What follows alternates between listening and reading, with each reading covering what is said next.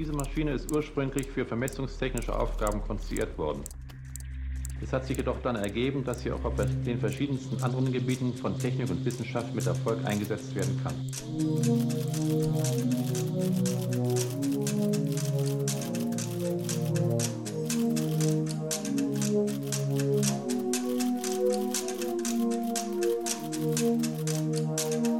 Hi, are we on now? Sveiki, Xyrel. Hallo Timeless. Herzlich willkommen zur. Moment, jetzt muss ich ganz genau nachdenken. Episode 23 vom Schlüsseltechnologie Podcast. Das kann doch kein Zufall sein. ah ja, stimmt, richtig. Die Folge mit der Quersumme 5. Mhm. Das, war, das war sicher von langer Hand geplant, dass nach der Folge 22 diese Folge kommen würde. Man hat es gewissermaßen, man konnte es kommen sehen, ja. Und heute geht es um einen ganzen Sack voll Themen, wie ich hier sehe. Wir haben irgendwie so ein, oder du warst der Meinung, man fasst das zusammen. Mal sehen, wie gut das funktioniert. Das, so, das werden wir sehen. Also wir haben bereits Dinge rausgeschnitten, aber dazu kommen wir dann später noch. Äh, die Liste hier, mit der wir quasi angefangen haben, diese Episode äh, zu definieren, heißt Virtualisierung, Container, Sandboxing, Simulation und Emulation. Ah, okay. Also ja, äh, heute wird es abstrakt, abstrakter als sonst. Äh, genau, so im Wesentlichen halt fing es an mit der Idee Virtualisierung und da gibt es halt so ein paar Begriffe, die halt an der Seite dranhängen, sodass wir dann gesagt haben, ja komm, dann machen wir quasi jetzt eine Gegenüberstellung von diesen ganzen Begriffen. Und äh, das wird heute passieren. Virtualisierung machen wir mal wieder natürlich, wie das so bei uns üblich ist, die Wikipedia-Definition vorbereitet, denn wir wissen ja, der kollektive Hive-Mind hat äh, diese Definition dort seit ja jetzt schon Jahrzehnten abgeschliffen. Mein Gott, bin ich alt. Ich, ich, ich, ich war jung, als Wikipedia gegründet wurde. Das, das darf doch nicht sein. Kennst du diesen Effekt? Und ich weiß, wir fangen sofort mit der ersten Tangente an, aber äh, alle Sachen, die schon, die schon da waren oder die halt relativ kurz nach der eigenen Geburt gekommen sind, dann, das nimmt einfach hin, dass die alt sind. Ne? Also zum Beispiel, wenn ich jetzt im Computerkontext bleibe, sowas wie Linux. Ne? Ja. Das ist halt, das ist halt jetzt auch schon 30 Jahre alt oder, oder etwas mehr als 30 Jahre, aber es ist kein Problem für mich, weil ich, ich war noch nicht bewusst in Technik involviert, als Linux aufgekommen ist. Ne? Das war einfach schon immer da. Aber diese Sachen, die so 20 Jahre alt sind, sind für mich als 30-Jährigen total bestürzend. Also zum Beispiel die Tatsache, dass Ubuntu in zwei Jahren 20 Jahre alt wird. Aber ja. ich war doch dabei, als das gerade angefangen hat. Hat da jemand. Das darf äh, doch nicht sein. Hat da jemand wieder Vsauce-Videos geschaut? Ja, das, das stimmt, das ist jetzt total der Vsauce-Vibe, in den wir hier reingehen. Also wer, wer das noch nicht kennt und äh, des Englischen mächtig ist, sei auf diesen äh, YouTube-Kanal verwiesen. Äh, so insbesondere die Sachen, die Vsauce so ab 2012 bis 2015 gemacht hat und dann irgendwie immer weniger, aber ab und zu, äh, das, das ist auch so eine Methode, mit der man sich relevant halten kann, wo man einfach so alle sechs bis zwölf Monate mal aus der Versenkung auftaucht und ein so ein richtiges geiles Video droppt, äh, kann man trotzdem auch im Zeitgeist drinne bleiben. Ja, äh, aber gut. Ja. Das, das, ist, das ist jetzt nicht, was ich, wo ich eigentlich hinaus wollte. Die Wikipedia-Definition, die wir vor uns haben, und zwar Virtualisierung. Virtualisierung bezeichnet in der Informatik die Nachbildung eines Hardware- oder Softwareobjekts durch ein ähnliches Objekt vom selben Typ mit Hilfe einer Abstraktionsschicht. Ja, und wie das so immer klar. ist in solchen Definitionen, da, da stecken immer ganz viele Sachen drin, die wir jetzt auseinandernehmen müssen. Und das wird so schätzungsweise eine Stunde dauern. wie, wenn ich meiner Erfahrung folgen mag also was haben wir hier vor uns? Ne? Wir bilden ein Hardware- oder Softwareobjekt nach. Das kann man sich vorstellen. Das ist ja im Prinzip, was dieses virtuell heißt. Ne? Also ich habe nicht, ich habe nicht eine tatsächliche Maschine, ich habe eine virtuelle Maschine. Die ist, die, die ist nur ausgedacht. Äh, da gibt es keine, die ist nicht greifbar, sondern die existiert dann nur so in Bits und Bytes, fliegt die da wie durch die Gegend. Äh, auf eine Art und Weise, äh, die wir dann noch besprechen werden. Dann, äh, genau, das ist eine Nachbildung eines Hardware- oder Softwareobjekts durch ein ähnliches Objekt. Also wir verwenden einen Computer, um einen Computer nachzubilden, mithilfe einer Abstraktionsschicht. Also wir haben irgendwas, äh, was dafür sorgt, dass dieses äh, Simulacrum, also diese, dieser virtuelle Dingens, dieses virtuelle Objekt, halt in einer Umgebung laufen kann, wo es denkt, es wäre vielleicht tatsächlich ein physikalisches Objekt. Ne? Also so ein bisschen wie in der Matrix, äh, wo du ja auch irgendwie denkst, du bist gerade wie ein echter Mensch, der langläuft und stattdessen bist du nur irgendwie nur so ein Gehirn im Tank. Nein, äh, nein, nein. Und, und, das ist für dich ja, äh, solange du durch die Abstraktion nicht durchschauen kannst, äh, ja tatsächlich die Realität. Äh, das ist, was Virtualisierung ist. Ein Computer, der gar nicht merkt, dass er kein Computer ist. Naja. Ich werde mir gerade der Tatsache bewusst, dass der Film Matrix 25 Jahre alt ist. Das oh. fängt nicht gut an heute. Super. Dann haben wir heute live hier drin. Kann ich heute live erleben, wie du in deine Midlife-Crisis stürzt da? Ah! wir haben also jetzt diese Abstraktionsschicht, mit der, mit der wir eine Virtualisierung realisieren können. Und äh, je nachdem, wo jetzt diese Abstraktionsschicht genau liegt, haben wir so verschiedene Arten von Virtualisierung. Das sind dann, wo ein paar dieser Substantive reinkommen, die hier im Folgentitel stehen. Grundsätzlich hier habe ich jetzt so drei Arten erstmal äh, aufgetrennt und dann können wir uns angucken, was, was es damit jeweils auf sich hat. Das, was man so landläufig unter Virtualisierung versteht im äh, Computersinne, sind virtuelle Maschinen was ich jetzt eben ja schon so quasi intuitiv als Begriff verwendet hatte in, in der ersten Erläuterung. Äh, virtuelle Maschine ist halt ein feststehender Begriff, Abkürzung VM, und ich werde auch wahrscheinlich äh, anfangen von VMs zu reden, weil virtuelle Maschine halt ein ganzer Mouthful ist und so, das muss man nicht immer wieder aussprechen. Ähm, und eine andere Abkürzung, die ich auch gleich noch einführen werde, ist, dass äh, wir haben ja schon einige Male von Betriebssystemen gesprochen. Ich werde jetzt wahrscheinlich auch öfter mal OS sagen, also Operating System, weil Betriebssystem halt auch so ein relativ, naja, noch nicht so allzu langes Wort ist, aber trotzdem, das kann man schon mal abkürzen. Was ist also so eine VM? Bei einer VM habe ich äh, ja die gleiche Hardware, die vielleicht, wo vielleicht verschiedene VMs drauf laufen, also verschiedene virtuelle Maschinen sind auf derselben Hardware. Ich habe eine, eine Büchse, einen so einen ja, grauen Kasten ja meistens oder wie so ein Notebook oder was auch immer. Äh, die ist immer gleich. Auch bei den verschiedenen virtuellen Maschinen, die da drauf sind. Aber jede eigene VM hat halt ihr eigenes Betriebssystem, also ihr eigenes OS und darauf laufen dann die einzelnen Prozesse unterhalb dieses äh, Betriebssystems. Und jetzt erstmal an und für sich kriegen diese verschiedenen OSs in den virtuellen Maschinen nichts voneinander mit. Die äh, wissen halt im Zweifelsfall nicht, wie viele VMs da noch rumstehen. Das kann jetzt irgendwie sein, dass das die einzige VM ist und es kann irgendwie sein, dass es da hunderte gibt. Davon kriegen alle, die in der VM drinne leben, erstmal ohne weiteres nichts mit. Moment, kleine Zwischenfrage alle, die in der VM leben, bedeutet aber trotzdem, es lebt jeder in seiner eigenen VM. Also man spricht von jedem einzelnen quasi hm, emulierten oder virtuellen System dann von einem eigenen oder kann man da auch mehrere zusammenfassen? Naja, ich meine, dass jetzt jeder, der da drin lebt, im Sinne halt, äh, in jeder VM hast du ein Betriebssystem, denn das haben wir ja gelernt, das Betriebssystem kontrolliert halt so den Hardwarezugriff und sowas. Dementsprechend kannst du davon immer nur eins geben. Ja, okay. Und da drin kann es dann halt ja beliebig viele Prozesse geben, also beliebig viele Programme, die da irgendwie äh, laufen und irgendwie Dinge tun äh, und beliebig viele Kopien von Programmen mhm. innerhalb jedes einzelnen Betriebssystems, innerhalb einer virtuellen Maschine. Und indem ich halt jetzt eine virtuelle Maschine daneben noch stehen habe, habe ich halt ein separates Betriebssystem, was dort gleichzeitig laufen kann. Ein separates OS. Okay, cool. Noch ein kleines Ding, was mir gerade so einfällt. Spricht eigentlich irgendwas dagegen, eine virtuelle Maschine zu nehmen und in der virtuellen Maschine eine virtuelle Maschine zu starten? Abgesehen davon, dass es Quatsch ist? Äh, das, das kommt drauf an, ob das Quatsch ist oder nicht. Das würde ich nicht äh, unbedingt unterstellen. Da läuft man in gewisse Hardwarebeschränkungen rein, aufgrund dessen, wie das konkret realisiert wird. Aber äh, an und für sich ist das erstmal nichts Widersinniges. Äh, in der Tat werden wir sehen, dass verschiedene Arten von Virtualisierung durchaus stapelbar sind. Oh, okay. Äh, denn wir haben ja hier noch eine zweite und dritte Art von Virtualisierung äh, neben den virtuellen Maschinen. Dann haben wir auf der nächsten Ebene Container. Und bei Containern ist die Abstraktionsschicht ein bisschen äh, anders, quasi ein bisschen näher an der Anwendung dran. Äh, wir haben nicht mehr nur die gleiche Hardware, sondern bei Containern ist auch das Betriebssystem, das OS geteilt zwischen verschiedenen äh, virtualisierten Objekten. Also halt zwischen diesen verschiedenen Containern, die laufen alle auf einem einzigen Betriebssystem. Und haben dann quasi nur getrennte Prozesse, die innerhalb eines Betriebssystems laufen, die dann halt durch diese Container voneinander abgetrennt sind. Okay. Mhm. Und die dritte Sache, die man auch noch haben kann, ist Sandboxing. Also quasi, äh, ja, wir bauen einen Sandkasten auf, wo dann unser Prozess drin spielen kann. Und zwar nicht nur der Prozess, sondern ein gewisser Teil von einem Prozess. Äh, und da, oder vielleicht, vielleicht ist Prozess sogar falsch zu sagen. Vielleicht sollte man eher Programm sagen, weil Sandboxing wird dadurch realisiert mitunter, dass man in einem Programm mehrere Teilprozesse drin hat.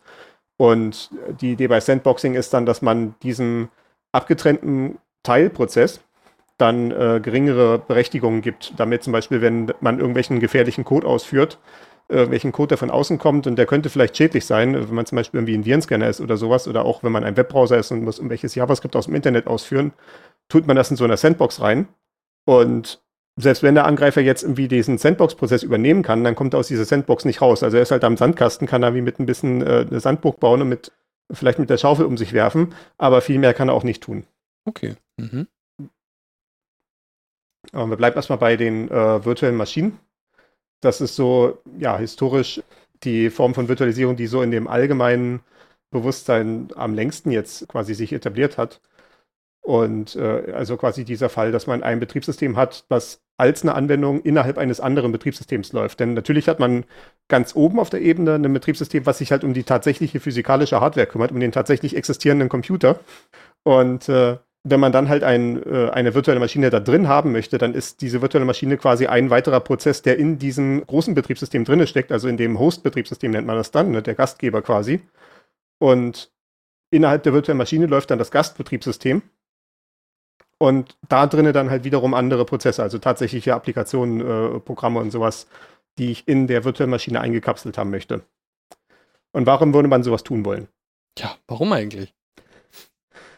Die, der Fall, der dir vielleicht auch aus der eigenen Anwendung bekannt ist und der Fall, den ich auch äh, heute auf Arbeit schon eingesetzt habe, ist, äh, vielleicht hat man einen Computer mit einem bestimmten Betriebssystem und man möchte aber jetzt ein Programm ausführen, was für ein anderes Betriebssystem gedacht ist. Also zum Beispiel hier das Beispiel, äh, äh, wir als gute freie Software-Enthusiasten haben natürlich irgendwie Linux auf unseren Systemen drauf äh, oder ein anderes Unix.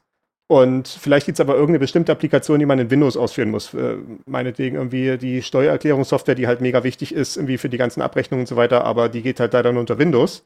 Ach, und echt? äh, äh, Okay. solche Mhm. Sachen, ne? Und dann kann man sich halt so eine Windows-VM hinstellen. Also man stellt sich eine virtuelle Maschine hin, installiert dann darin dann Win Windows, so wie man es halt auf einem tatsächlichen Rechner installieren würde. Und kriegt dann quasi ja, den, den Windows-Desktop als ein Fenster in dem Linux-Desktop drinne, als eine Anwendung, wo man dann wiederum das äh, äh, Steuererklärungsprogramm oder was auch immer ausführen kann. Oder irgendwie äh, das CAD-Programm, was es nicht für Linux gibt oder was man auch immer gerade jetzt äh, sich äh, angucken möchte. Ja, also, weiß ich nicht, der, dieser Fall wird halt immer seltener. Irgendwie so bis vor ein paar Jahren hatte ich das schon immer noch regelmäßig mal, dass ich mal noch eine VM starten musste für irgendwas, aber irgendwie hat es nachgelassen. Also der Zweck irgendwie verschwindet nach meinem Gefühl mehr und mehr. Es ist ja auch so, dass immer mehr von diesen nativen äh, Applikationen, die für bestimmte Betriebssysteme programmiert sind, dass die immer mehr durch solche Web-Applikationen sowas ersetzt werden. ne? Also irgendwie, wenn deine Maus irgendwie früher halt über so ein Windows-Tool gesteuert wurde, dann wäre es ja wahrscheinlich heute sogar dann so, dass es tendenziell irgendeine so eine komische Cloud-Applikation ist und die Maus verbindet sich dann selber mit dem Netzwerk oder so ein Quatsch. Ja, das könnte sein, Äh, ja. Ich, ich hatte ja einen konkreten Fall, wo ich keine Windows VM installiert habe, weil das war für den konkreten Fall wahnwitzig, aber ich hatte vor ewigen Zeiten einen Fernseher, so, ein- so ein Smart TV von LG, der furchtbar war. Den habe ich nach wenigen, na, nach etwa, über, etwas über einem Jahr wieder ganz schnell verkauft und äh, war dann sehr glücklich, den los zu sein. Und der hatte, der, da konnte man quasi ne, so einen Sendersuchlauf machen, wie das halt so bei Fernsehen der Fall ist. Ne? Dann guckt er mal so in das Kabel rein, was da so alles für Kanäle rausfallen und äh, hat die dann äh, alphabetisch sortiert, sodass dann irgendwie ARD war tatsächlich so auf der, auf der 5 oder was, ne? Und halt ZDF auf der 240. Und dann dachte ich so, naja, das ist ja nicht so schlimm. Dann muss man halt mal einmal das Setup durchmachen, wie man das so kennt und sortiert die Sender einmal um. Stellt sich raus, dieses äh, LG-Betriebssystem konnte keine Sendersortierung ändern auf dem Fernseher selber. Ne? Gab es kein Menü für. Und dann habe ich ins Handbuch geguckt und dann stellte sich heraus, man könnte eine Speicherkarte reinstecken an der Seite, dann würde ihm, gibt es einen Knopf, eine Senderliste als Textdatei oder als, als, als, als, nee, nicht als Textdatei, sondern als irgendwie ganz komische Binärdatei zu exportieren. Und dann gäbe es ein Windows-Tool, womit man dann äh, quasi auf dem Desktop dann die Sender umsortieren kann. Dann schreibt es das auf die Speicherkarte zurück und dann kann man das wieder zurücktransferieren auf den Fernseher. Und dann äh, habe ich kurz gelacht, äh, habe den Tab zugemacht und mich entschieden, dass ich für die drei Kanäle, die ich brauche, die Zahlen lernen werden. Deswegen weiß ich heute noch, dass ZDF die 240 ist. Oh Gott. oh Gott. Ähm, ja, dies, dieser Fernseher weilt nicht mehr unter mir. Äh, Mhm. nee, der, der ist jetzt, der ist jetzt in einer, äh, der ist jetzt in einem Haushalt, wo man offenbar schmerzfreier ist, was solche Aktionen angeht. Aber sei es drum. Äh, das wäre dann halt ein Fall, wo man sagen könnte, eventuell, sich, man stellt sich eine Windows-VM hin, wenn man jetzt irgendwie jeden Tag mit dem Sender-Sortierungsprogramm interagieren müsste. Eine andere Sache, die man ja vielleicht nicht so bei den Endanwendern findet, aber die dann äh, halt von großem Interesse war, so in dem Rechenzentrumskontext, ist, äh, dass man äh, verschiedene Programme, die halt voneinander unabhängig laufen sollen, in solche VMs einsperren kann quasi. Also ich sage jetzt einsperren natürlich in Anführungszeichen. Also man packt die halt da rein, installiert die in solche VMs und dann hat man eben mit diesen VMs so eine Ebene, wo man feste Ressourcenzuteilung machen kann. Zum Beispiel kann man sagen, irgendwie hier diese Applikation hier drüben, die darf jetzt von in so einem Server, der meinetwegen äh, 40 CPU-Kerne hat, die darf meinetwegen nur vier verwenden. Und die Applikation da drüben kann zum Beispiel nur acht CPU-Kerne verwenden und sowas. Oder sie oder kann halt kontrollieren dadurch, dass sie nur bestimmte Menge Arbeitsspeicher verwenden dürfen oder nur auf bestimmte Teile des Netzwerks zugreifen können und hat dann halt diese äh, Abstraktionsschicht, wo man diese Regeln sehr zentralisiert durchsetzen kann. Und daraus folgend dann auch die Idee, äh, wenn ich dann schon so eine strikte Trennung habe, dann kann ich zum Beispiel auch sagen, ich habe halt irgendwie einen Server dastehen und den gebe ich jetzt zehn verschiedenen Kunden. Je nachdem halt, was sie bezahlen, kriegen sie halt die entsprechende Menge von Anteil an diesem Server. Ne? Also wenn du jetzt irgendwie das Doppelte zahlen würdest, kriegst du vielleicht irgendwie, äh, krieg ich vielleicht irgendwie 10% und du kriegst 20% von diesem Server und kannst das dann halt verwenden, wie du das gerne möchtest und wir kommen jetzt nicht in die Quere. Ah, mhm, Äh, ja. Was natürlich ökonomischer ist, weil wenn ich halt jetzt wirklich nur wie ein Zehntel von einem Server brauche, dann muss ich ja nicht einen ganzen Server kaufen. Und das ist ja durchaus besser für die Auslastung, das ist ja auch energieeffizienter und, äh, und was nicht alles. Äh, was ja dann auch der Grund dafür ist, dass man heutzutage so Serverkapazität bekommen kann in Einheiten von ein paar Euro im Monat. Ah ja, okay. Und dann auch so eher im Rechenzentrumskontext zu sehen, ist dann, ähm, ja, ich glaube, nicht so initial aufgekommen, aber dann doch relativ zeitnah, so äh, späte 2000er Jahre dürfte das dann angefangen haben, damit äh, das Konzept Live-Migration, dass man sagt, normalerweise ja, wie wenn jetzt mein Server kaputt gehen würde, dann müsste ich jetzt halt den runterfahren. Wenn sich da jetzt immer Hardwarefehler ergeben hat, müsste dann irgendwie alles auf einen neuen Server umziehen, müsste da irgendwelche Backups einspielen und was nicht alles. Und das ist ja anstrengend. Äh, Wäre es nicht viel toller, wenn man die Programme einfach auf eine andere Kiste verschieben kann, ohne dass man das stoppen muss zwischendurch. Und das ist diese Idee bei Live-Migration. Denn dadurch, dass ich so eine virtuelle Maschine habe, die ist ja quasi nur wie so ein Programm, was in dem äh, Gastgeberbetriebssystem läuft. Und dann kann ich halt sagen, äh, ich halte das Programm jetzt mal kurz an. Also wir haben das ja gelernt in der Folge 15, wo wir über Scheduling geredet hatten, dass ja im Prinzip halt ein Programm sowieso immer periodisch angehalten wird, damit das Betriebssystem schauen kann, wer ist jetzt als nächstes dran, irgendwie wer kriegt als nächstes die CPU. Und genauso kann man halt auch das Programm anhalten, also diese VM dann in dem Fall, und kann dann sagen, okay, jetzt wird ihr mal schnell äh, auf einen anderen Rechner verschoben. Also wir schreiben mal den ganzen Zustand dieser VM, den ganzen Arbeitsspeicherinhalt und was nicht alles, schieben wir auf einen anderen äh, physikalisch existierenden Server, auf einen anderen Gastgeber. Äh, wir verschieben auch die Netzwerkkonfiguration, also dass dann halt auch die IP-Adresse, die zu dieser virtuellen Maschine gehört, auch mit, über, mit, mit übergezogen wird. Und äh, dann läuft die einfach weiter und merkt im Prinzip gar nichts davon, dass sie gerade den Platz gewechselt hat. War quasi nur kurz bewusstlos kurz geblinzelt, Und Augen wieder auf. weg. Äh, genau, der, der, der Raum sieht gleich aus, nur irgendwie die Fenster sind ein bisschen anders angeordnet, aber ansonsten geht es genauso weiter. Äh, was natürlich phänomenal ist, weil dadurch kriegen deine Kunden nichts mehr davon mit, wenn irgendwie deine Server kaputt gehen, was aus meiner eigenen Erfahrung, ich bin ja auch so in dem Cloud-Bereich tätig, äh, was ja quasi auch genau das heißt. Ne? Wir, wir haben halt solche Rechenzentren mit irgendwie äh, Hunderten und Tausenden von solchen physischen Servern rumstehen, wo dann diese einzelnen VMs laufen, die den Kunden gehören. Und äh, wenn jetzt halt auf irgendeinem physischen Server sich halt Hardware-Defekte abzei abzeichnen, irgendwie der Arbeitsspeicher wirft dann so eine Meldung, hier ist gerade die Fehlerkorrektur angegangen, es sieht jetzt gerade nicht gut aus. Oder irgendwie die Festplatte macht irgendwie Probleme oder irgendwie das Netzwerkkabel ist irgendwie am Wackeln oder derartige Sachen. Ja. Äh, dann kann man halt sagen, um jetzt zu vermeiden, dass da wirklich was ausfällt, jetzt ziehen wir alles von diesem Host weg, von dieser physischen Kiste, die gerade nicht so gut aussieht, ziehen alles rüber auf die anderen äh, Kisten, die dafür auch so ein bisschen freie Kapazität übrig haben für solche Fälle. Und dann können wir uns diesen Server in Ruhe angucken. Und dann können wir dann in Ruhe entscheiden, ob das jetzt hier tatsächlich ein Hardwarefehler ist, ob man da vielleicht nur mal irgendwie mal äh, ordentlich gegentreten muss oder was auch immer. Ja. Und hat erstmal den äh, Impact für den Kunden rausgenommen. Und das, das ist ja durchaus auch in absurde Größenordnung mittlerweile ausgewachsen. Also ich kann das aus unserer eigenen Cloud berichten. Wir haben halt so, wir, wir haben auch die Möglichkeit, dass die Kunden tatsächlich ganze Server kriegen. Also das nennt sich dann Bare Metal im, im äh, Fachjargon. Ja. Also das blanke Metall, wo man dann drauf läuft, wo man eben nicht die Virtualisierung noch dazwischen hat, sondern man kriegt dann halt wirklich das eigene Betriebssystem installiert auf dem, ja, auf dem blanken Metall, auf dem tatsächlichen physischen, äh, auf der tatsächlich physischen Hardware. Und das Problem ist dann, dann natürlich, wenn diese physische Hardware kaputt geht, dann ja, hat man halt Pech. dann geht es halt nicht mehr weiter. Und äh, ja, das mögen die Kunden bekanntermaßen nicht, wenn du ihnen dann sagst, nee, also dieser Server ist jetzt halt gerade leider indisponiert. Äh, äh, ihre Daten sind jetzt leider äh, futsch. Wenn, sie haben doch ein Backup, oder? Haben, haben Sie ein Backup? sie, sie, haben, sie haben kein Backup. Oh, das ist ja nicht Oh, gut. wir Hm. hätten da diese Wir schöne Cloud-Backup-Lösung für Sie. Wir, wir, haben, wir haben ihnen gesagt, dass sie dann auch einen zweiten Server daneben stehen haben müssen, für den Fall, dass einer ausfällt. Ach, ach so, das haben sie nicht gemacht, weil, weil sie dann Kosten sparen können. Ja, das ergibt Sinn. naja. Und deswegen sind wir tatsächlich auch immer mehr dazu übergegangen, dass wir immer größere VMs anbieten, die halt quasi die Größe von kompletten Kisten haben. Und äh, bei solchen Servern, die man im Rechenzentrum hat, redet man ja jetzt von substanziellen Größen. Also zum Beispiel was Arbeitsspeicher angeht, wenn man als Privatendanwender ein richtig dickes System hat, dann hat man 32 oder vielleicht 64 Gigabyte Arbeitsspeicher. Äh, bei großen Servern reden wir eher so von 8 Terabyte. Oh. An Arbeitsspeicher. ja, genau. Und ich glaube, ich, ich habe nicht mehr komplett genau vor Augen, was gerade die größte VM-Größe ist, die wir anbieten, aber ich, äh, also wir haben auf jeden Fall anderthalb Terabyte und zwei Terabyte und es kann sein, dass es bis sechs Terabyte hochgeht. Für einzelne VMs. Okay. Für einzelne Mhm. Maschinen, die wir so den Kunden geben. Äh, eben halt aus genau dem Grund. Also im Prinzip füllen die dann alleine fast einen kompletten Server aus, aber man kann die halt live migrieren. Wenn halt irgendwelche Probleme sich abzeichnen. Und das dauert halt wirklich substanziell lange, wenn man halt 6 Terabyte Arbeitsspeicher hat.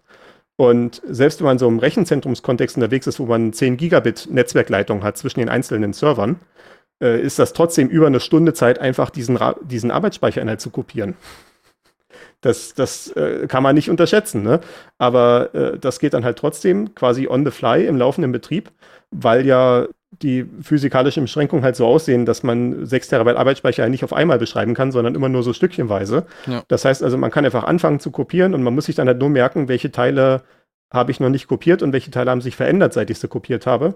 Und irgendwann ist man halt an dem Punkt, dass man hinreichend viel kopiert hat, dass dann quasi nur noch vielleicht ein Gigabyte übrig ist. Und dann hält man mal kurz an, kopiert dann noch das letzte Gigabyte rüber und zieht dann halt auf die andere, äh, auf, auf die hoffentlich dann funktionierende Zielkiste rüber und macht dann dort weiter und hat dann doch am Ende, trotz dass diese VM gigantisch groß ist, eine relativ kurze äh, tatsächliche äh, Ausfallzeit. Von Ja. vielleicht ein paar Sekunden oder eine Minute oder sowas. Okay, also was ich halt sagen muss, ich habe mal so ein kleines bisschen damit rumgespielt. Was ich ja relativ cool fand, ist, dass du halt, so wie du sagst, ne, also so ein Betriebssystem im Wesentlichen halt einfrieren kannst, kannst den Zustand speichern und dann diesen gespeicherten Zustand sozusagen kopieren. Und wenn du dann irgendwie an diesem Betriebssystem irgendwas, äh, sagen wir mal, rumbastelst, um verschiedene Dinge da irgendwie rauszufinden oder so, einfach mal irgendwie was im Betriebssystem kaputt machen und mal gucken, was passiert, dann passiert eigentlich nichts, weil ich kann jederzeit zu dem gespeicherten Zustand wieder zurückkehren. Du hattest ja im Vorgespräch diese, äh, diese Sache erzählt von Leuten, die äh, Telefonbetrüger. Ah Äh, austricksen. stimmt. Ja, Erzähl das mal. Die machen das auch, ja. Willst du das mal erzählen? Achso, ja, ich bin da, hab da mal so ein, äh, so, bin da mal in so ein kleines Yo- YouTube-Loch gefallen, so für eine kurze Zeit, wo es einfach darum geht, dass im Prinzip so Leute, diese Telefonscammer, also die so, wie sagt man das eigentlich, was gibt's denn da für einen deutschen Begriff dafür? Betrüger. Ja, Telefonbetrüger, Abzocker. richtig. Abzocker, die irgendwie behaupten, ja, und äh, wir rufen an wegen dem Problem mit ihrem Windows-System und dann geben sie uns doch mal hier über dieses Internet-Tool äh, Vollzugriff auf ihren Rechner und dann äh, sorgen wir dafür, dass die nur noch einen schwarzen Bildschirm haben und ihre Passwörter nicht mehr funktionieren und ähm, ja, auch wenn sie das zurückhaben wollen, dann bezahlen sie uns doch bitte 500 Dollar. Und da gibt es so eine, so eine Gruppe von YouTubern, die sich äh, quasi damit beschäftigen, äh, VMs aufzusetzen, den Vollzugriff auf die VMs zu geben und nachdem die VMs dann geblockt wurden von den Telefonbetrügern, dann einfach zu sagen, ach hier und übrigens, ich habe jetzt gerade meine alte VM wieder ausgepackt, haha. Äh, gut, das ist natürlich auch ein Anwendungsfall. Dieses äh, Snapshotting von ganzen VMs hat man im äh, Rechenzentrumsumfeld, also im, im ja, äh, betrieblichen Umfeld eher weniger. Zumindest von dem, was ich so. Obwohl, nee, ha, ha halt. Ähm, Ich glaube, wir kommen da noch drauf, wir oder? haben, wir, es, es gibt eine Funktion, also zumindest ein OpenStack, womit ich jetzt vertraut bin, gibt es die Funktion, dass man äh, so einen Snapshot anlegen kann von einer virtuellen Maschine und man kriegt dann quasi ein Image raus, also halt so ein Abbild. Und das kann man dann verwenden, um eine neue VM zu starten später, die dann halt den gleichen Inhalt hat. Ah, Also es ist jetzt nicht so, dass man irgendwie einfach nur so einen Punkt hat und dann kann man sagen, jetzt hier zurückkehren, sondern man kriegt halt so ein, eine Kopie, die man dann halt verwenden kann oder inspizieren kann oder äh, was man auch immer damit anfangen möchte. Okay. Genau, also wir sehen äh, VMs, geile Sache, will man unbedingt haben. oder naja, es, ist, es gibt viele können. Anwendungsfälle dafür. Äh, man will es machen können, auf jeden Fall, ja. Und äh, bis jetzt haben wir nur so ein bisschen Handwavy gemacht. Ja, das Betriebssystem, das Gastbetriebssystem ist dann halt irgendwie im Prozess innerhalb des Gastgebers. Aber wie das genau funktioniert, äh, hat sich auch über die Jahre verändert, weil das, äh, so wie in vielen Fällen von Dingen, die wir schon besprochen hatten, zum Beispiel wie auch im Speicherschutz, war das Thema ja auch, äh, dass wir da ein bisschen Hardwareunterstützung brauchen.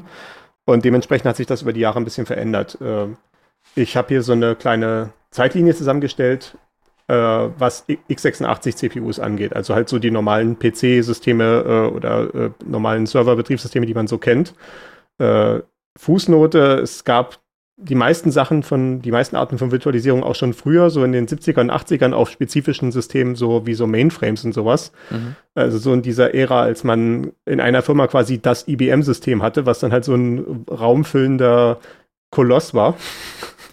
Und Ja. das ist ja quasi nochmal seine komplette eigene Entwicklungslinie vom Betriebssystem, wo es viele von diesen Fähigkeiten auch schon früher gab. Äh, ja, eben auch deswegen halt motiviert, weil es ja nur den einen großen Koloss gab für die ganze Firma. Und wenn man dann halt sagen wollte, die äh, Buchhaltungsabteilung soll sich halt nicht mit der Verkaufsabteilung in die Quere kommen, dann hat man die dann auch eventuell in solche VMs oder äh, derartige Sachen eingesperrt.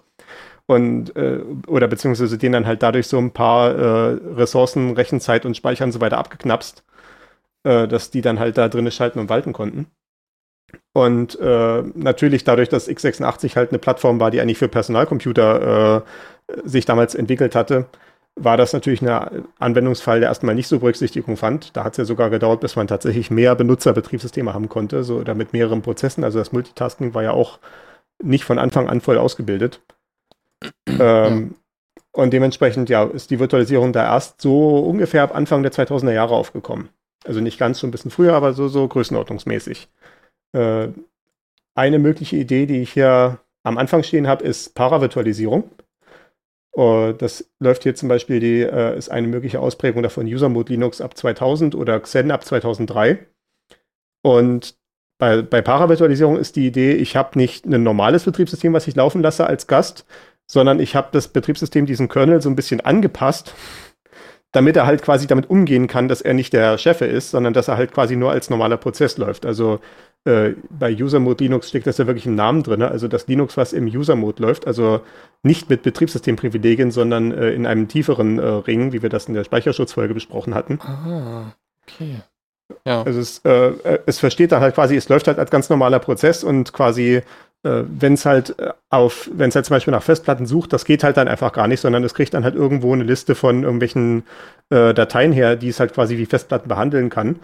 Oder äh, es weiß dann halt irgendwie, ich kriege kein Netzwerkinterface, äh, also keine Netzwerkschnittstelle, wo ich mir direkt irgendwie äh, reden kann, aber ich kann irgendwie hier mit diesem Netzwerk von dem äh, Betriebssystem reden, in dem ich drinnen laufe. Und äh, so kann dann halt alles realisiert werden. Ja. Und äh, der Nachteil dabei ist natürlich halt, wie gesagt, der Kernel muss halt äh, darauf ausgelegt sein, dieser Gastkernel. Und äh, das ist natürlich nicht immer der Fall. Man möchte ja idealerweise auch Betriebssysteme laufen lassen, die davon nichts wissen, wie ja zum Beispiel in diesem vorgenannten Beispiel irgendwie der äh, äh, Windows äh, äh, Support Betrugsmasche. Äh, da soll natürlich der entsprechende Betrüger nicht merken, dass er gerade in so einer virtualisierten Umgebung drin steckt. Ja. Oder halt einfach, wenn ich, wie gesagt, ein Betriebssystem habe, wo ich nicht auf den Quellcode zugreifen kann. Also halt zum Beispiel für Windows sind mir solche paravirtualisierten Sachen nicht wirklich bekannt.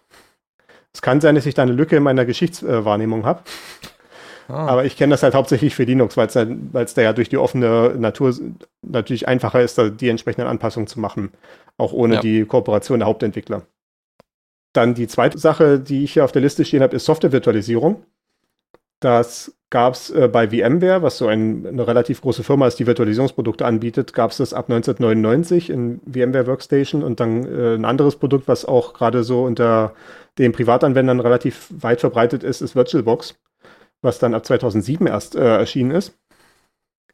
Äh, die machen dann Softwarevirtualisierung und da ist die Idee, und jetzt greife ich wieder zurück auf diese Speicherschutzfolge. Wir hatten da ja die Prozessorringe beschrieben, die, äh, äh, die ab verschiedenen Stadtteile unserer äh, mittelalterlichen Stadt. ja, genau. Und statt halt, dass der Kernel halt irgendwie äh, im Burgfried sitzt, also im äh, höchsten Ring, dem Ring 0, äh, wenn man jetzt bei x86 bleibt, äh, läuft dieser Gastkernel stattdessen in einem teilprivilegierten Modus, also zum Beispiel Ring 1, also quasi eine Stufe weiter unten.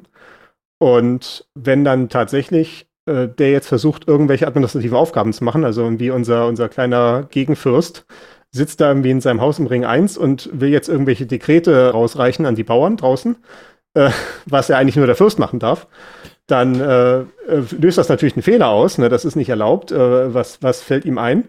Und da der Fürst jetzt, äh, der, der eigentliche Fürst, also unser Gastgeber-Kernel, ja weiß, dass der da legitimerweise rumsteht, dieser Gastkernel, also das ist vielleicht irgendwie da der verrückte Neffe vom Fürsten und der denkt sich so, ach ne, ich, ich lasse ihn einfach glauben, dass er der Fürst ist.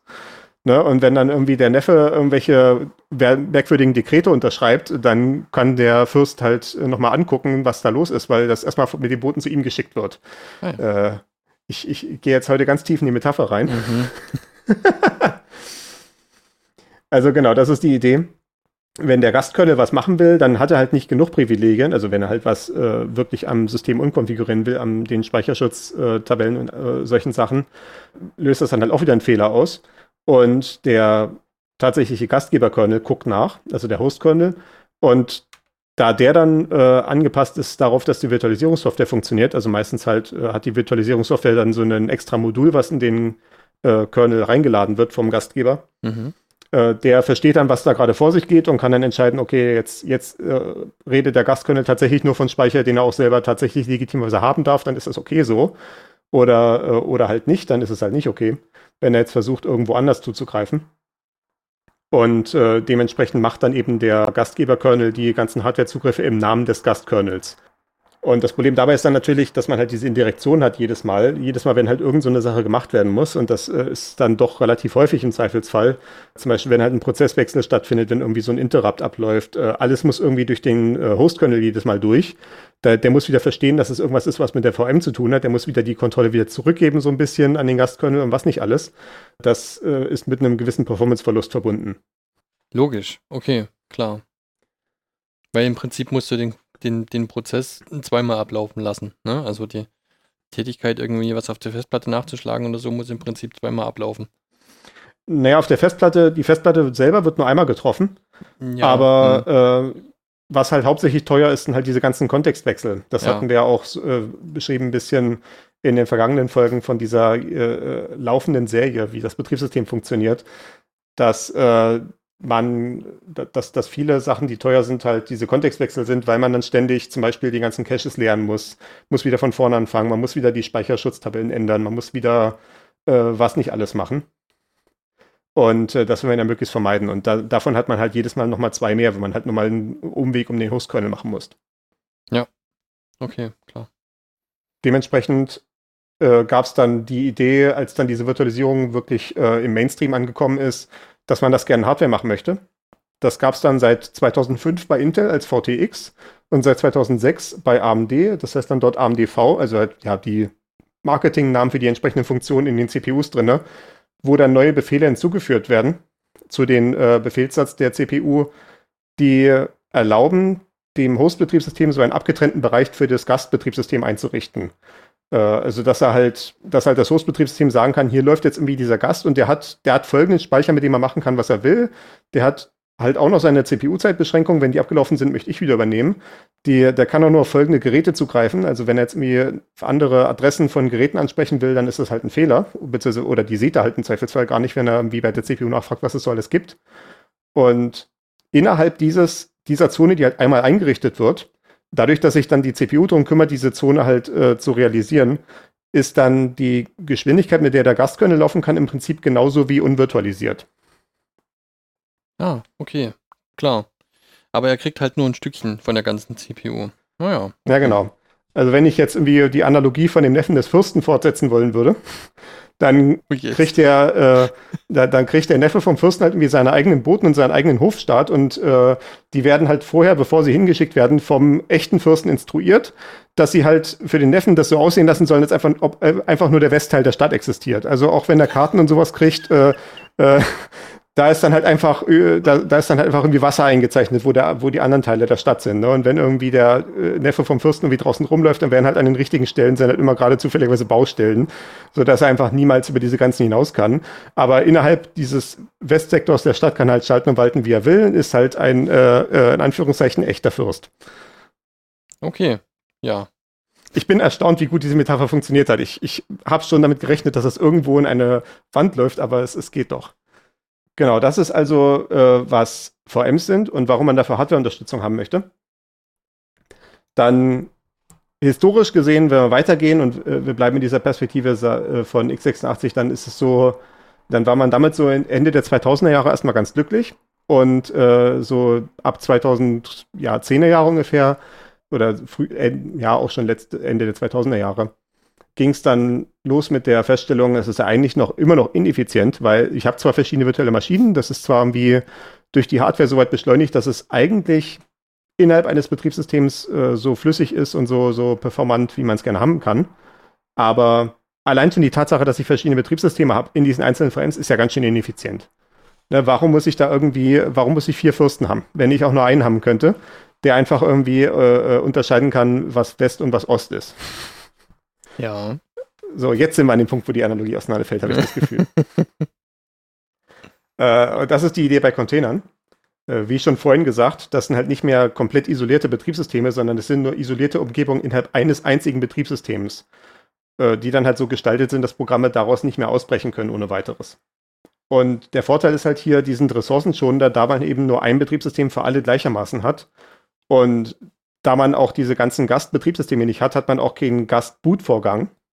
Und das heißt, so ein Container, der startet durchaus schneller als eine VM. Also bei, bei einem Container-Startvorgang, das ist halt im Prinzip die Startzeit eines Prozesses, also im Bereich Millisekunden, während ein Startvorgang einer VM schon durchaus Sekunden dauert.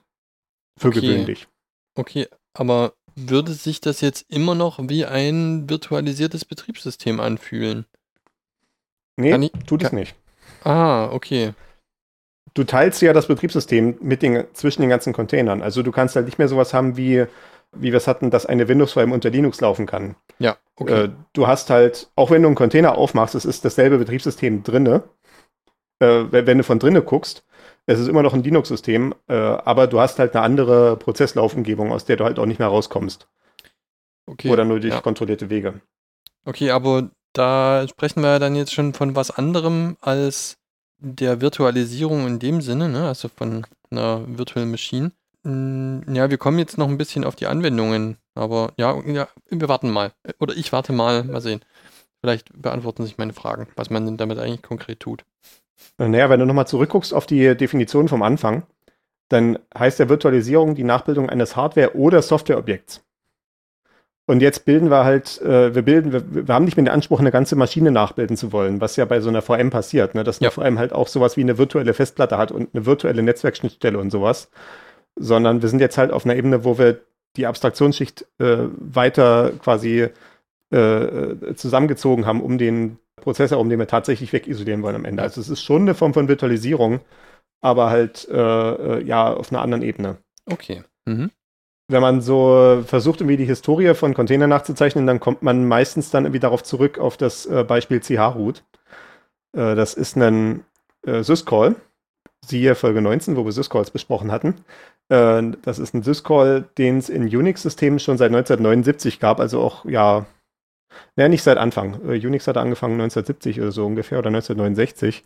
Aber äh, naja, doch schon nach nur, nach nur zehn Jahren Ja. kam dann CH Root dazu. Also lass es vielleicht vierte oder fünfte Edition von Unix sein oder so. Und bei Unix ist es ja so, das ist vielleicht für Leute, die nur Windows kennen, vielleicht ein bisschen komisch. Unter Windows kennt man halt die, das Dateisystem, was mit äh, Laufwerksbuchstaben organisiert ist, wo halt jede Platte, äh, also jedes Gerät irgendwie seinen eigenen Laufwerksbuchstaben hat und das ist dann so die oberste Ebene. Unter Unix ist es ja hingegen so, dass die, dass es halt eine einzige Baumstruktur für alles gibt, die dann mit so einem Wurzelverzeichnis anfängt, also wo dann der äh, das oberste Element einfach der leere Pfad ist, der nur Slash hat. Und dann sind halt alle Sachen dann darunter als Ordner verkettet.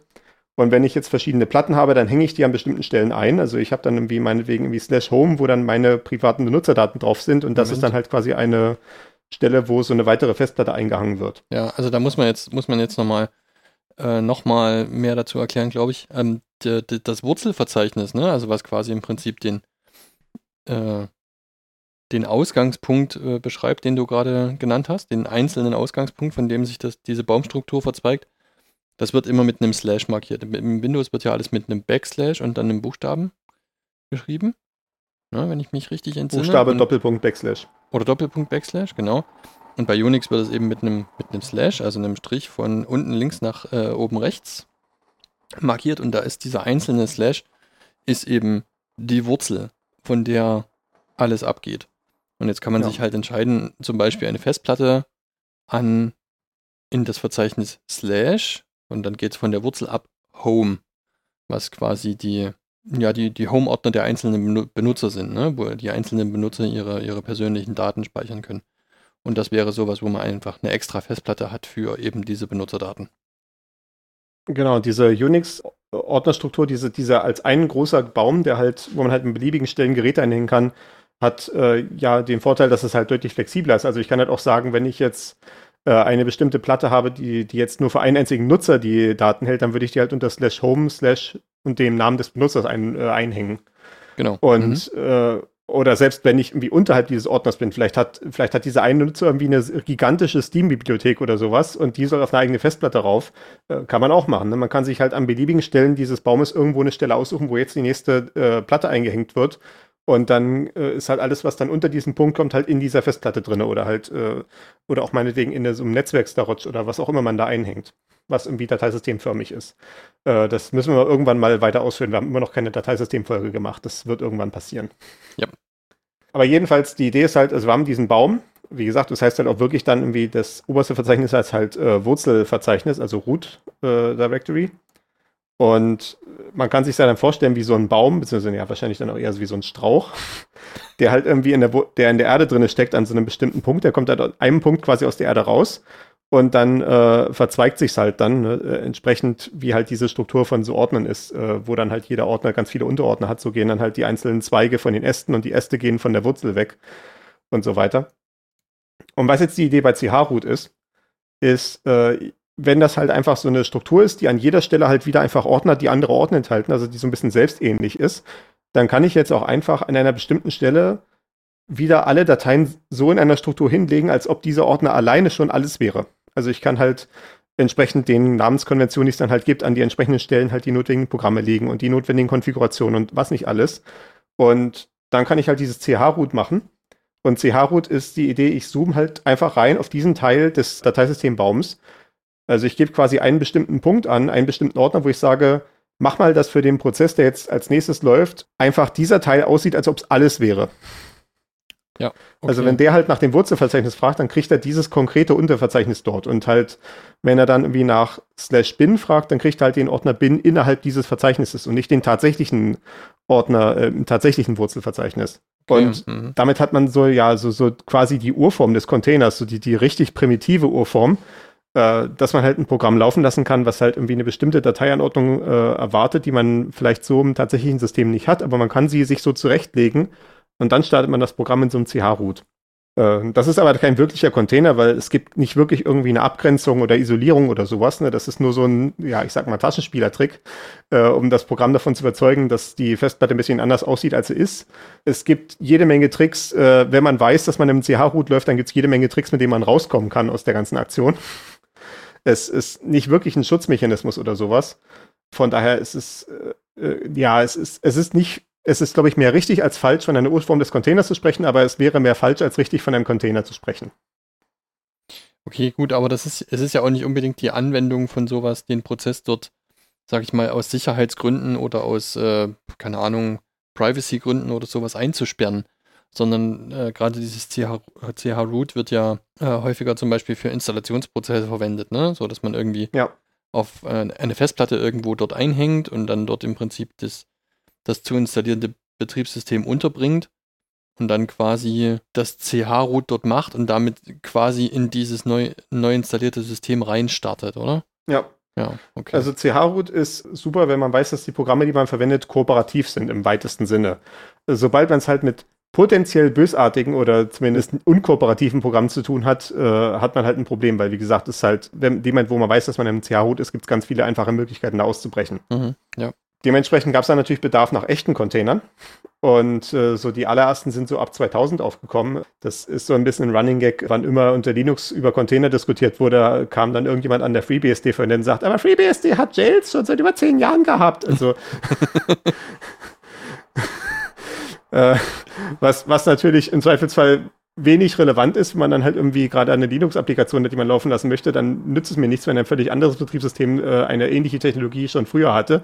Aber Okay. äh, es, der Vollständigkeit halber, damit wir die FreeBSD-Crowd jetzt nicht gegen uns aufbringen, sei natürlich erwähnt, dass es FreeBSD-Jails so einer der ersten richtigen Containerlösungen waren, ab 1999. Oder zumindest richtige Containerlösungen, was äh, x86-Systeme angeht. Wiederum, wie gesagt, äh, auf so IBM Mainframes und sowas mag es das alles schon viel früher gegeben haben. Also jetzt äh, bringen wir eventuell noch die IBM-Crowd gegen uns auf.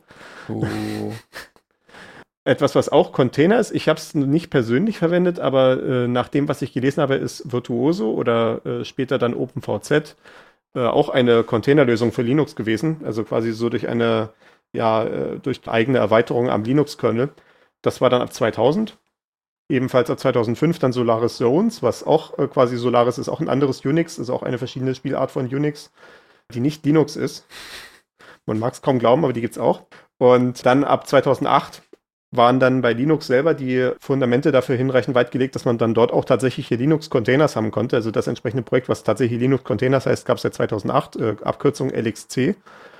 Und dann die Sache, die heutzutage alle kennen als Container und die halt die jungen Leute annehmen als, ach, das war, wann Container erfunden wurden, war ab 2013 Docker was ja im Prinzip so einmal die komplette Industrie dann umgekrempelt hat, während so die, ja, die FreeBSD-Jails und, äh, und dergleichen und auch LXC, ja, das hat, das wurde in bestimmten Firmen und sowas eingesetzt, aber der Moment, wo es quasi den Mainstream erreicht hat in der Tech-Branche, war dann ab 2013 Docker, weil die nicht nur die technische Basis hatten, wie gesagt, die technische Basis, äh, zumindest in Linux gab es da zu dem Zeitpunkt schon seit äh, mindestens ja, fünf, sechs Jahren, aber sie haben das dann halt so weit produktisiert, dass man es halt auch relativ einfach einsetzen konnte.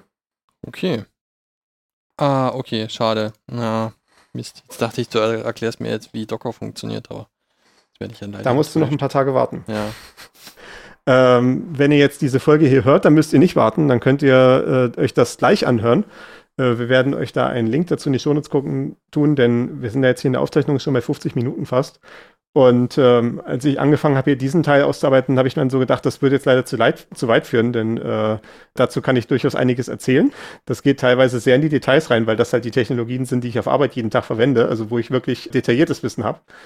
Anders als diese, ich will nicht sagen, dass ich äh, äh kein detailliertes Wissen habe bei den ganzen anderen Kram, über den wir schon geredet haben, aber äh, das ist wie gesagt der Kram, den ich ja jeden Tag irgendwie produktiv einsetze und äh, mich mit Detailfragen so beschäftige, nämlich ja. Äh, Docker-Container, und darauf basieren dann Kubernetes. Und um diesen Teil auch hinreichend würdigen zu können, haben wir uns entschieden, das als Pentaradio zu machen. Äh, das ist ja hier schon mal erwähnt worden, einige Male. Das ist die monatliche Radiosendung vom Chaos Computer Club Dresden, wo ich auch mit dabei bin und äh, wo du ja auch schon ein paar Mal dabei warst. Ja, ich hatte die Ehre. Und genau, das werden wir ja, wahrscheinlich jetzt im Mai aufnehmen. Äh, Zeitpunkt der Aufnahme ist, dass es Anfang Mai ist gerade und äh, wir werden auch in Kürze das Pentaradio aufzeichnen. Das heißt, zumindest was Aufzeichnung angeht, wird das jetzt relativ kurzfristig passieren. Dadurch, dass wir die Folgen hier mit ein bisschen Verzögerung veröffentlichen, äh, wird es höchstwahrscheinlich, ich kann es jetzt noch nicht exakt wissen, aber höchstwahrscheinlich wird die Pentaradio-Folge, über die wir jetzt gerade reden, schon lange raus sein. Sofern das der Fall ist, werden wir euch das in den Show Notes verlinkt haben.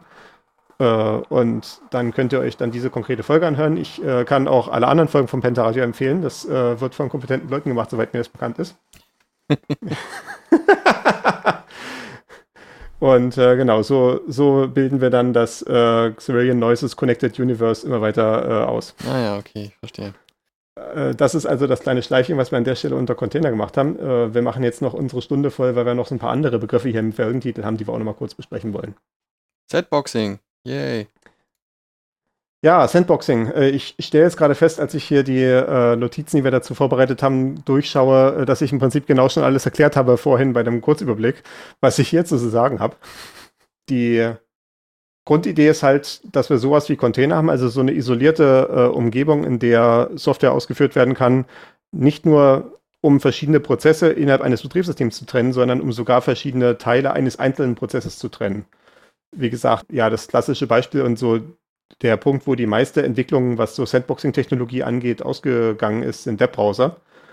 Denn man kennt das ja vielleicht, wenn man mit Computern heutzutage zu tun hat, so mit Notebooks oder äh, PCs halt, ist es ja durchaus möglich, sehr weit zu kommen, damit, wenn man einfach nur irgendwie so einen Browser auf dem Betriebssystem laufen hat und der macht dann irgendwie alles, und dann habe ich dann wie meine Tabellenkalkulation im Browser drin als Webseite und ich habe meine äh, Kartenapplikation als Browser, äh, als Webseite im Browser. Meine Mediathek habe ich auch als Webseite im Browser und mein äh, was nicht alles, Kalender, Buchhaltung und so weiter, alles Webseiten im Browser.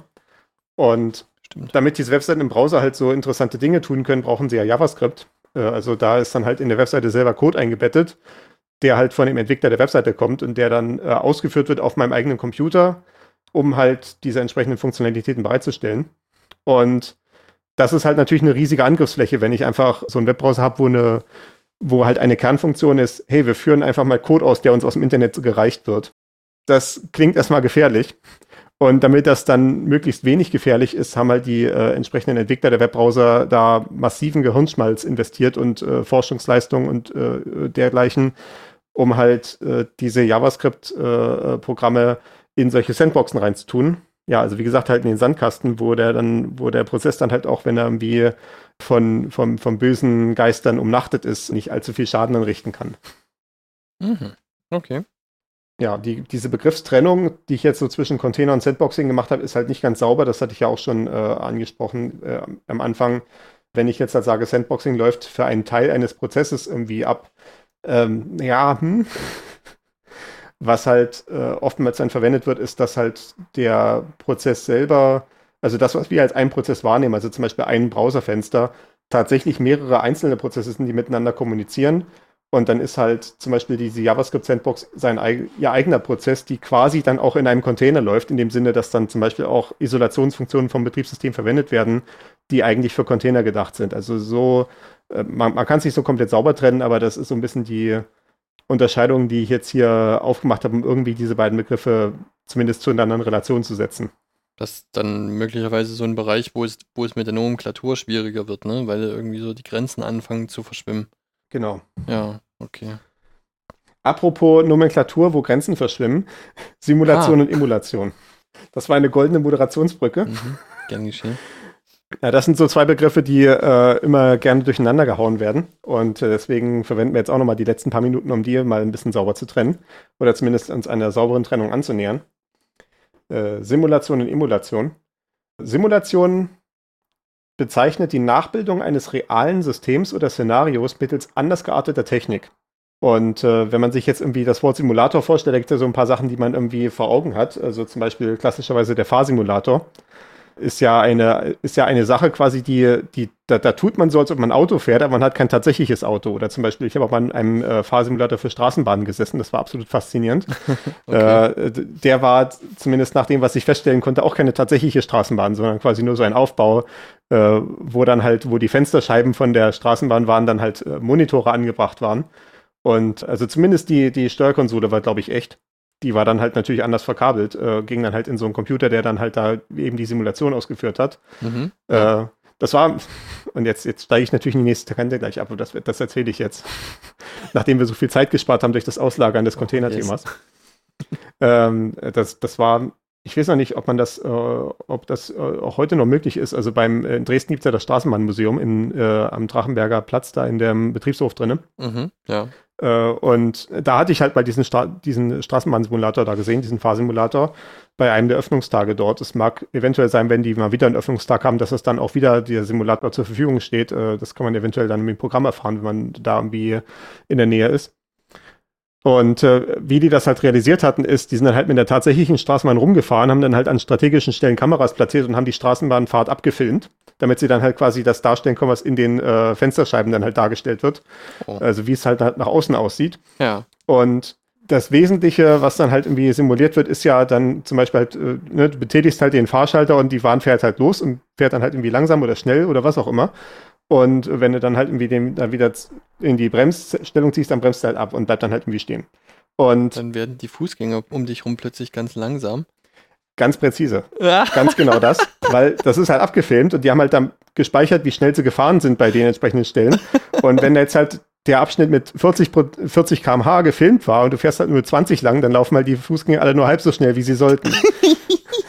Klasse. Und wenn das und, und das war jetzt ja nun so, wie gesagt, ne, das, das war halt dann so ein Simulator, der stand da bei so einem Museumsöffnungstag darum. Ne? Das heißt, da waren ja auch mitunter ganz viele Kinder, die dann halt da mal so richtig schön aus, äh, auf den Bleifuß getreten haben. äh, und das heißt dann halt, wenn da irgendwie so ein Stückchen war, wo eigentlich die Straße mal mit 10 km/h durchfährt und jetzt brettert das Kind aber mit 50 durch die Kante, dann äh, äh ist, sind halt die Autos irgendwie plötzlich äh, die auf, äh, von der Meinung, dass sie irgendwie auf der Autobahn sind. und rasen schön. in einer wahnwitzigen Geschwindigkeit dadurch. äh, also da, da sieht man eindeutig, dass die Simulation so ein bisschen eine löchrige äh, Abstraktion ist. Äh, das war dann auch ganz faszinierend, weil sie hatten dann auch, äh, sie hatten dann die Möglichkeit eingebaut, dass sie verschiedene Ampelschaltungen so simulieren können. Dann haben sie quasi in dem Film, haben sie halt markiert in jedem Frame, wo halt gerade jetzt die äh, entsprechenden Lichter der Ampel sind, sodass sie die dann in Software dann rübermalen konnten. Also oh. je nachdem, was halt die, die Ampel zeigen sollte, ne? dass dann halt der äh, Fahrlehrer quasi dann irgendwie auf so ein Knopfchen drückt und dann zeigt die Ampel halt äh, äh, Fahrt verboten, ne? also jetzt nicht rot, sondern halt diesen Querstrich. Ja. Und dann kann der halt dann irgendwie entscheiden, wann die, äh, wann die Fahrt halt freigegeben wird. Und das war dann halt auch so quasi, dass es dann so ein bisschen, ja, so, so, äh, so ein bisschen shoddy darüber geklebt war. ne, das war dann so der eine Teil, der dann halt plötzlich ganz exakt gezeichnet war, während halt alles natürlich so normalerweise eine Kamerabild ist, was dann so ein bisschen verrauscht ist und so. Ne? Ja, super. Äh, ganz allem, faszinierend. Vor allem steht ja trotzdem alles um dich rum still in dem Moment. Ja, genau. naja, okay.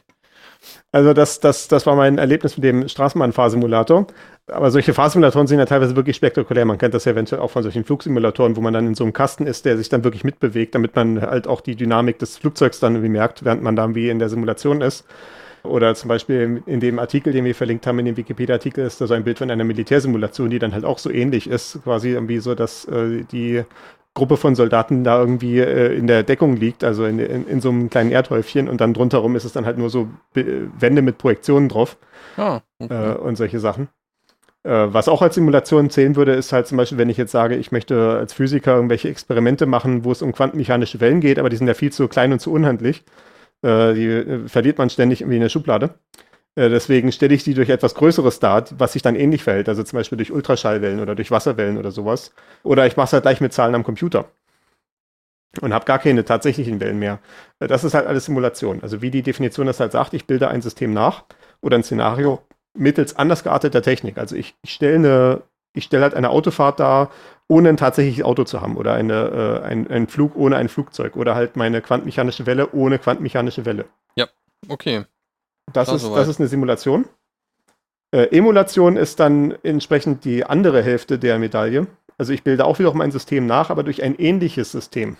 Äh, also wenn ich jetzt halt zum Beispiel sagen würde, ich, äh, ich, ich würde es irgendwie hinbekommen, dass ich die Fahrt äh, in einem Tesla-Auto simuliere durch die Fahrt in einem Volvo. Wie auch immer das dann abgehen würde. Ne? Ich würde dann irgendwie das äh, wie den Eindruck beim Fahrer so erzeugen. Äh, das, das könnte man sich vielleicht überlegen. Das wäre Emulation.